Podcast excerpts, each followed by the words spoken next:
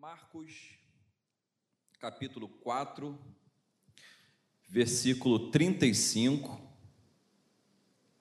Só um versículo. E naquele dia, sendo já tarde, disse-lhes: Passemos para o outro lado. Amém? O pastor já orou pela mensagem. Esse contexto aqui, irmãos, livro de Marcos, e nesse capítulo, é, no início do capítulo, o Senhor Jesus ele se colocou à disposição daquelas pessoas que o seguiam à beira do mar da Galileia e se colocou à disposição daquelas pessoas a ensiná-los, né?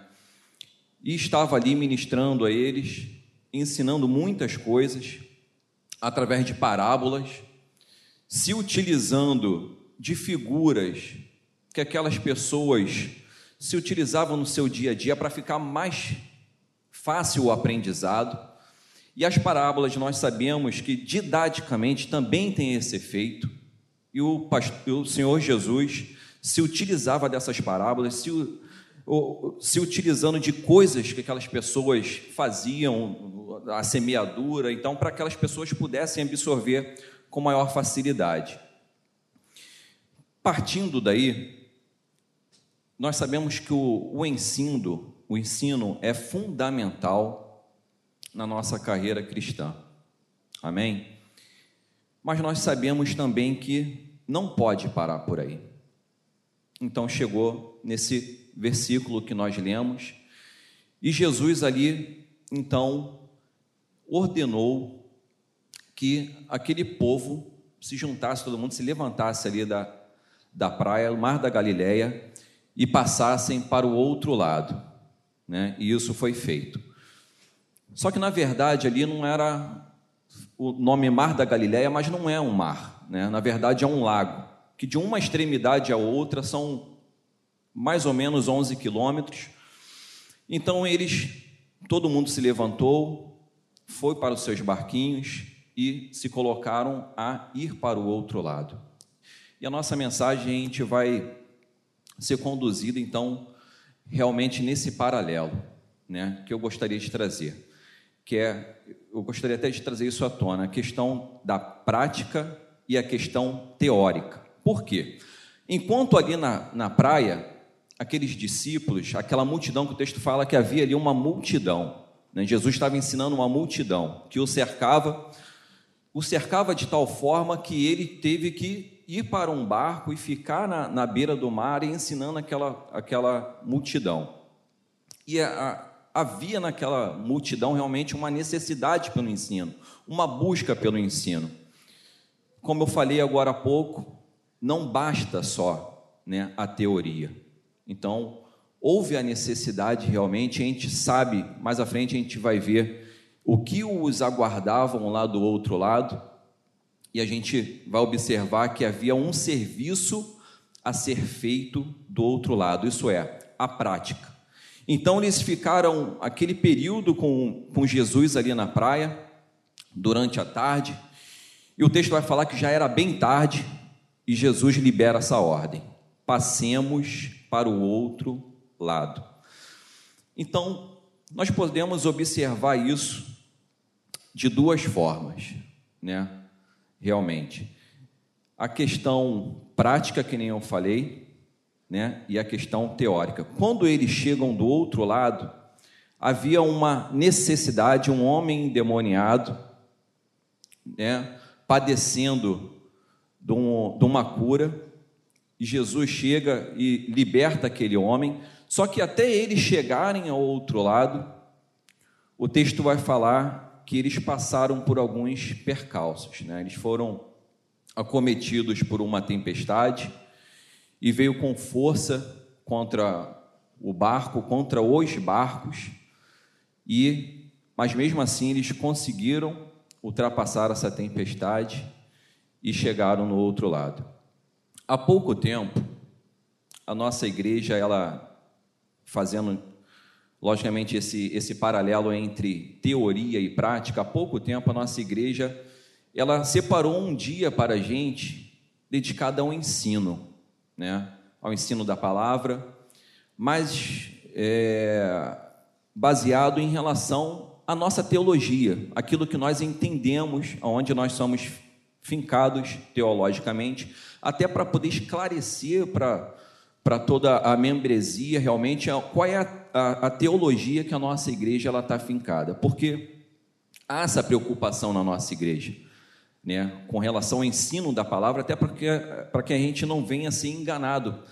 Até porque, hoje em dia, através da internet, através de, de YouTube, há muita informação sendo colocada, e se nós não estivermos atentos realmente a essas informações, essas coisas que estão sendo, sendo colocadas, nós somos levados, às vezes, por coisas que não vem de encontro à teologia que a nossa igreja prega.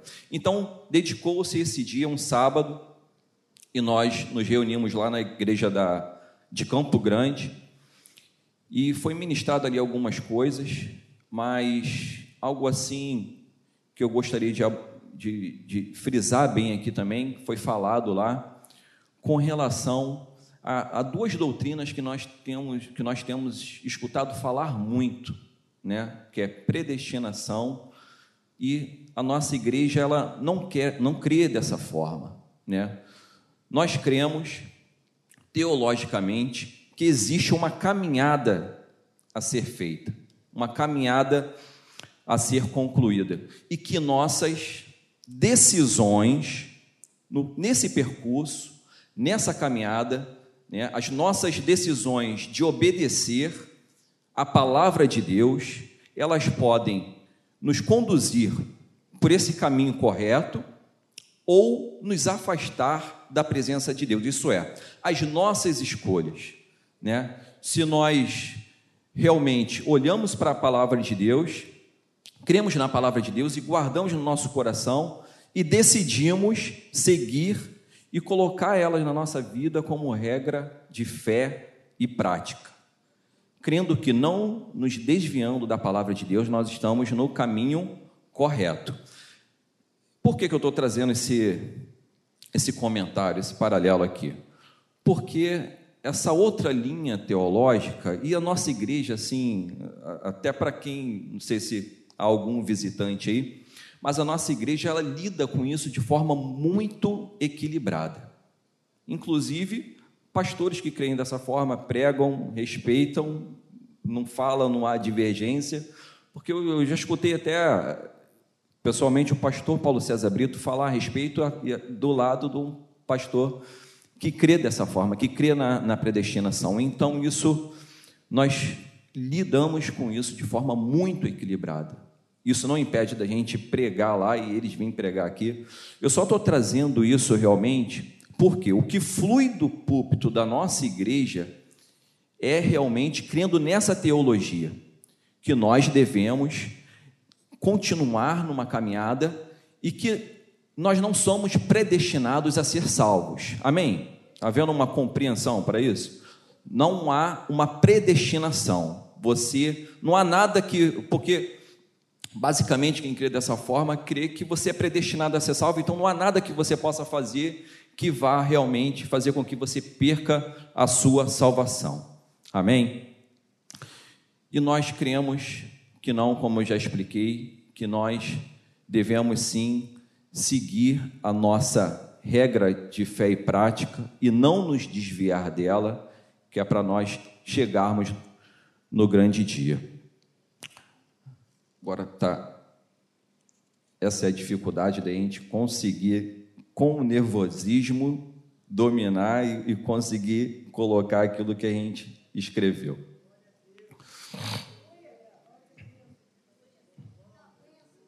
Amém.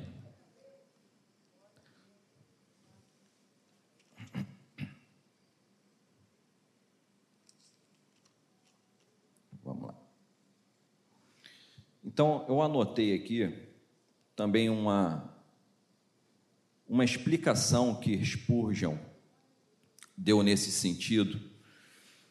Ele trouxe algo aqui que, enquanto eu estava pesquisando, eu, eu gostei, eu achei pertinente, para poder estar tá colocando aqui hoje.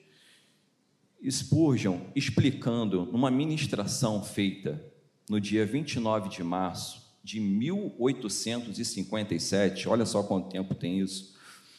29 de março de 1857, um domingo de manhã, ele fazia uma ministração a respeito do Salmo 91, versículo 3, né, que o texto fala que o Senhor vai nos livrar do laço do passarinheiro.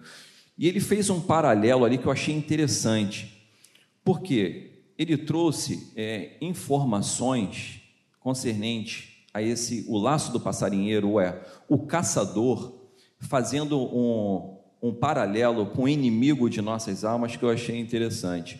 Por quê? Ele colocou que o laço do passarinheiro, como aquele caçador se colocava para poder abater a sua, a sua caça ou poder armar a sua rede ali, pegar aquele pássaro de forma astuta, tamanha, e ele era tão sinuoso com relação a montar a sua, a sua armadilha, a se posicionar, porque há pássaros, ele explicando isso, há pássaros que são tão sensíveis a observar realmente o, o, o, o caçador, que há uma armadilha ali para ele, que o simples fato do cheiro da pessoa que está armando ali a armadilha o afasta daquele lugar. Então o caçador, ele tem que ser sinuoso, ele tem que ser astuto, se disfarçar. E como que o caçador fazia ele colocando isso? O, o, o hálito né, o cheiro que exalava da boca do caçador, o pássaro, principalmente um tipo de pássaro que é o pato selvagem, ele conseguia captar no ar. Então, o caçador, para ele poder se disfarçar, né, disfarçar o seu cheiro, ele pegava grama, mastigava grama e carregava pedaços de grama na sua boca. Então, fazendo esse paralelo e observando o que, que o Senhor está falando quando ele fala que nos livraria do laço do passarinheiro, quer dizer, dessas armadilhas, dessa forma sinuosa do inimigo se posicionar para tentar nos capturar, nós entendemos sim, lá no cerne do que o Senhor está falando, o quanto o nosso inimigo é sinuoso.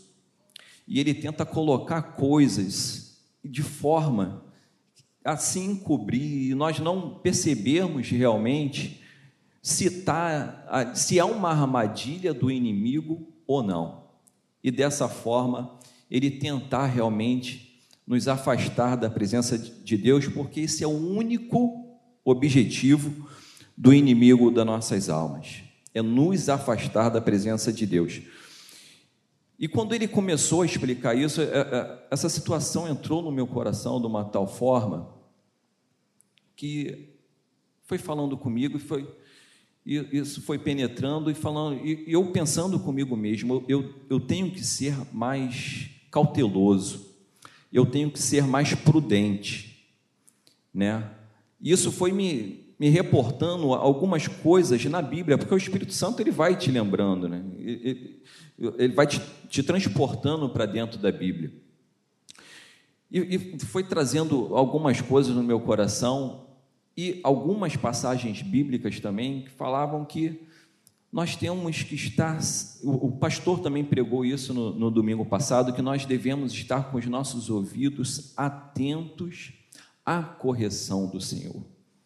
É um perigo realmente quando nós nos colocamos numa condição de não escutar o que o Senhor quer tratar conosco, as orientações do Senhor.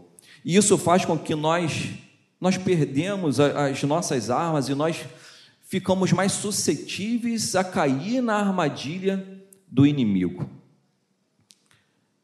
Então, é algo que eu, eu trouxe para o meu coração e foi o que eu quis estar aqui hoje compartilhando com os irmãos e com a igreja. Nós estarmos com os nossos ouvidos atentos. Isso não quer dizer que pode ser quem está chegando na igreja agora, ou de menor idade, porque ele está mais suscetível a cair, porque não tem experiência, ou quem começou a caminhada agora, não.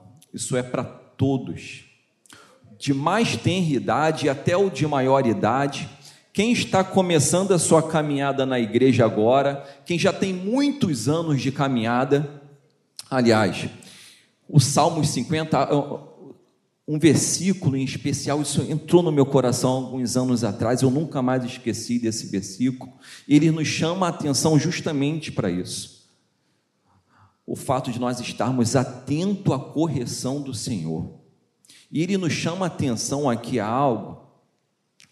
Salmos 50, 16. Eu gostaria que nós lêssemos juntos. Ele nos chama a atenção a algo aqui mas que para mim fica bem claro que não é alguém que está começando a sua caminhada agora. É alguém que já tem um percurso. Por quê? Ele cita aqui que a pessoa tem a palavra da lei dele na boca, mas comete um erro crucial, que é o erro que nós estamos falando aqui hoje. O fato de não escutar a correção do Senhor. Ou algo pior, algo pior. A pessoa escuta, absorve, mas fala assim: Isso não é para mim, é para o outro. E o texto vai falar isso. Se desvia da correção. O se desviar é a correção está vindo na sua direção, você se desvia e fala: Não é para mim, é para o outro irmão. Olha o perigo com relação a isso. Salmos 50, 16. Ele fala assim: Mas ao ímpio diz Deus que fazes tu em recitar os meus estatutos, em tomar aliança na tua boca? O 17, visto que odeias a correção e, lo, e lanças as minhas palavras para detrás de ti. Então nós temos, meu irmão, e é a mensagem que eu gostaria de trazer para a igreja hoje. Nós temos que estar com o nosso coração aberto a aprender de Deus um coração ensinável, um ouvido pronto a captar as orientações do Senhor. Essa, essa na verdade, é a luta que nós devemos traçar todos os dias. Nós estamos estarmos com os nossos ouvidos apurados e o nosso coração aberto para receber esses ensinamentos. A gente aprende isso com, com o rei Davi. O que tornava o rei Davi diferenciado, o pastor domingo passado também falou a respeito disso, não era simplesmente o fato dele não errar, muito pelo contrário, a gente sabe das caídas do rei Davi, mas nós sabemos o porquê dele ser chamado um homem segundo o coração de Deus. Um dos salmos que ele escreveu, os Salmos 139, versículo 23, eu gostaria que nós lêssemos juntos também. Salmos 139, versículo 23. Como que nós aprendemos com esse homem de Deus? 139, 23. Sonda-me, ó Deus Conhece o meu coração, prova-me e conhece os meus pensamentos, e vê se há em mim algum caminho mau e guia-me pelo caminho eterno. Olha só o que fluía do coração desse homem.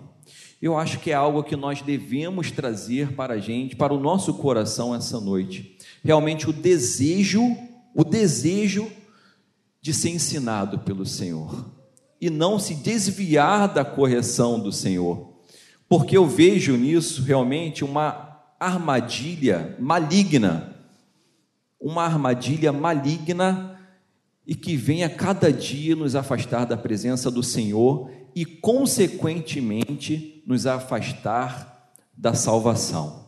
Por isso, que no início, na introdução, ainda de forma que meio gaguejando, eu, eu, eu, quis trazer essa reflexão com respeito à teologia a qual a nossa igreja está fincada. E chamar atenção, atenção para a forma que a nossa liderança crê e nós, como confiança, também cremos dessa forma. que nós não somos predestinados a ser salvos. Nós não podemos simplesmente descansar, sentar à beira do caminho. Existe uma caminhada a ser concluída. A vida do crente ela vai sendo acrescentada dia após dia. Porque se nós, se nós crermos dessa forma, nós estagnamos, nós paramos. Não há necessidade nem mais de evangelizar, que nem alguns extremos vão partir para vão, vão falar que realmente não tem necessidade, se há predestinação, não há necessidade de se evangelizar. Mas nós cremos que há uma caminhada, que nós não podemos parar, que nessa caminhada o Senhor ele vai nos corrigindo, né? O Senhor ele vai tirando os carrapichos. No decorrer da caminhada nós vamos nos arrependendo dos nossos erros. No decorrer da nossa caminhada, né, nós vamos deixando para trás algumas coisas que nós carregávamos antes, mas que o Senhor foi trabalhando no nosso coração através daquilo que fluía do púlpito, que nós fomos ensinados aqui dentro da igreja. No decorrer da caminhada, nós somos acrescentados de forma teórica. E no decorrer da caminhada, nós cremos também que há prática. Há o momento de nós irmos a campo. E esse campo não tem que ser necessariamente ser na rua Pode ser aqui dentro.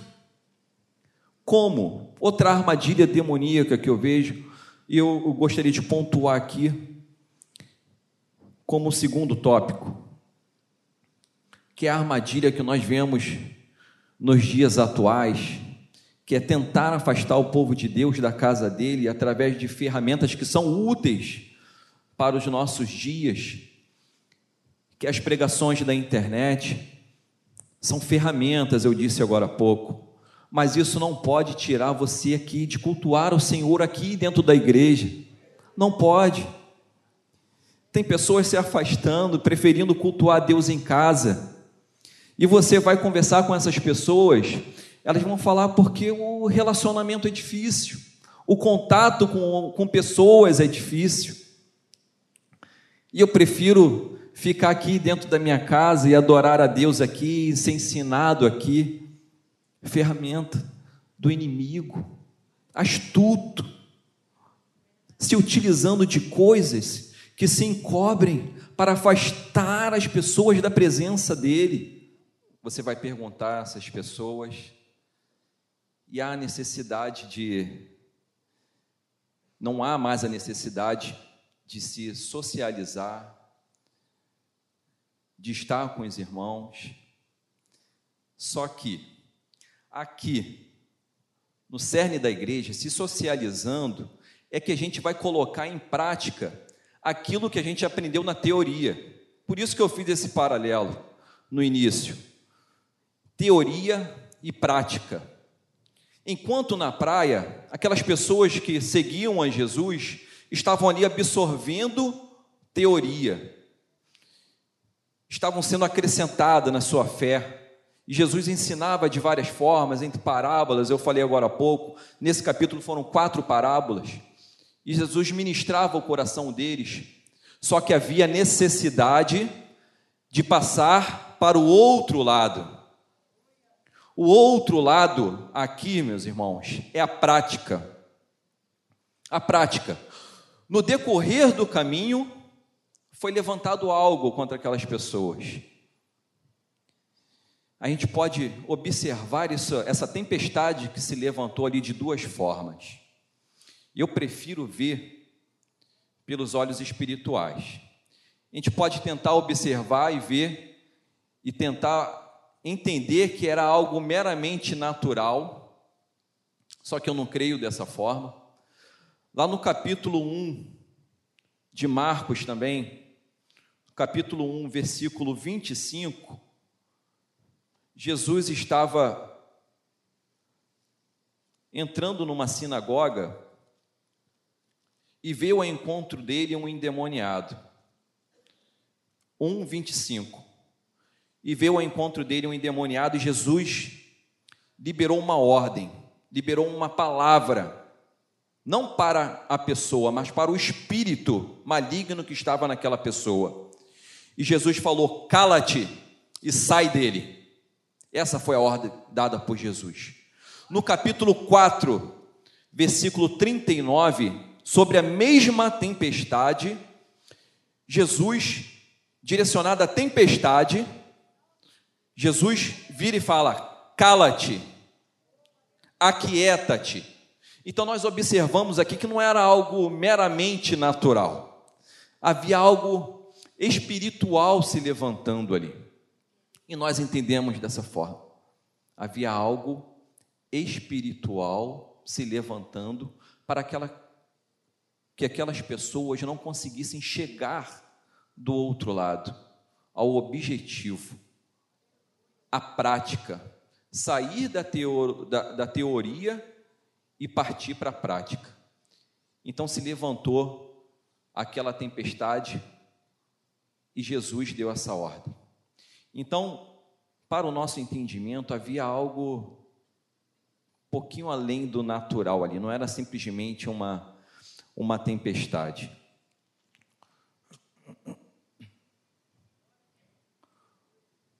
Provérbios 18:1, eu gostaria também que nós lêssemos junto esse Provérbios.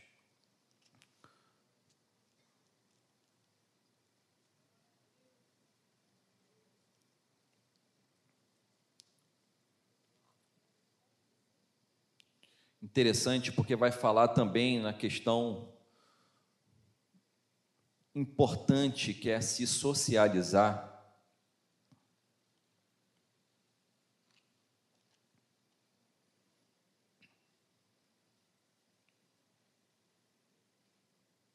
Provérbio 18:1, o que ele fala? Busca satisfazer seu próprio desejo aquele que se isola. Ele se insurge contra toda a sabedoria. De novo, busca satisfazer seu próprio desejo aquele que se isola. Ele se insurge contra toda sabedoria. Sabe, meus irmãos, é, é no relacionamento realmente que nós podemos colocar em prática tudo aquilo que nós temos absorvido. É no relacionamento que nós adquirimos maturidade, todo tipo de relacionamento. Martinho Lutero falou uma frase também nessa pesquisa me chamou a atenção, ele falou algo tremendo, não só com relação ao relacionamento entre amigos, entre igreja, mas também no relacionamento conjugal, que ele falou e, e chamou a minha atenção também. O como é importante o relacionamento. Ele falou que todos sabem que ele ele largou o celibato, né? E se casou, se casou com Catarina, e ele fez uma declaração ali que ele falou assim: em um ano de, de casamento, eu amadureci, eu cresci mais, eu cresci mais espiritualmente do que dez anos de monastério. Ele estava falando algo contra o casamento? Não. Mas o que, que ele estava explicando? Que ali no casamento, no relacionamento entre pessoas, foi aonde realmente ele teve a oportunidade de crescer. Foi aonde ele teve a oportunidade de colocar toda a teoria que ele tinha aprendido lá atrás e colocar em prática no relacionamento. Então nós somos chamados a nos relacionar. E esse relacionamento tem algumas dificuldades, tem alguns entreveros, né? E isso não é só para a nossa geração, não é só para a nossa época. Já na igreja primitiva havia essa dificuldade, porque o apóstolo Paulo falou, falando às igrejas de, de Coríntios, dava a entender ali que havia algumas reclamações sendo feitas, e ele fala à igreja de 1 Coríntios, capítulo 11, 19, ele fala: é bom que haja facção entre vocês porque aí vai suscitar quem realmente é maduro. Em algumas traduções vai falar quem é realmente aprovado por conta do relacionamento. Então, realmente, nesse contexto do se relacionar, nós realmente, quando nós nos colocamos à disposição para aprender, para perdoar, principalmente para amar, nós colocamos em prática o que o Senhor verdadeiramente trouxe ao nosso coração, né? Porque nós somos chamados a amar, independentemente da dificuldade do outro, o que o outro tem, o que nós temos. A maior dificuldade, na verdade, do relacionamento são nós mesmos, porque somos difíceis. Mas nós somos chamados a amar. Eu tinha separado aqui um, um Marcos 12, 30, 31. Ele fala sobre isso e é algo que, assim, para nós estarmos fechando, o horário já é avançado, e eu gostaria de encerrar com esse versículo. Marcos 12, 30, 31.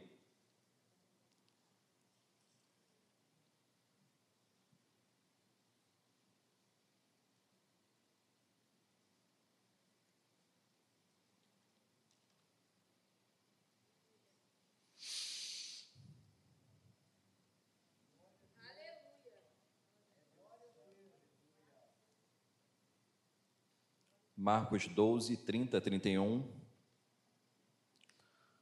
Amarás, pois, ao Senhor teu Deus de todo o teu coração, e de toda a tua alma, e de todo o teu entendimento, e de todas as tuas forças. Este é o primeiro mandamento. Versículo 31. E um segundo, semelhante a este, é: Amarás a teu próximo como a ti mesmo. Não há outro mandamento maior do que esses. Então, a base cristã, a base do meu e do seu chamado é amar. Simplesmente amar.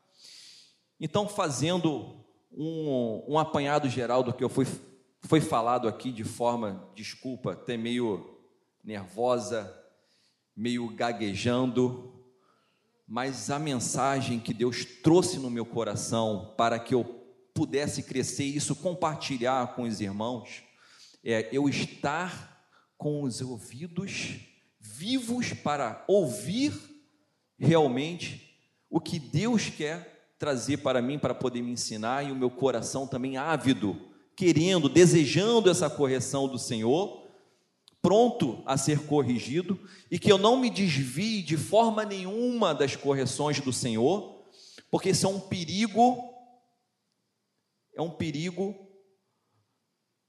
principalmente para quem acha que já sabe tudo. Olha o perigo que é isso. Eu já sei, eu não preciso mais. Quem precisa é o meu irmão. Eu não necessito mais disso. E dessa forma, a gente gradativamente a gente vai se afastando da presença do Senhor. E amar, simplesmente amar se dedicar ao irmão, independente, se dedicar ao relacionamento, independente da dificuldade, perdoar e basear e me basear a minha vida cristã realmente nisso. Amar. Amém?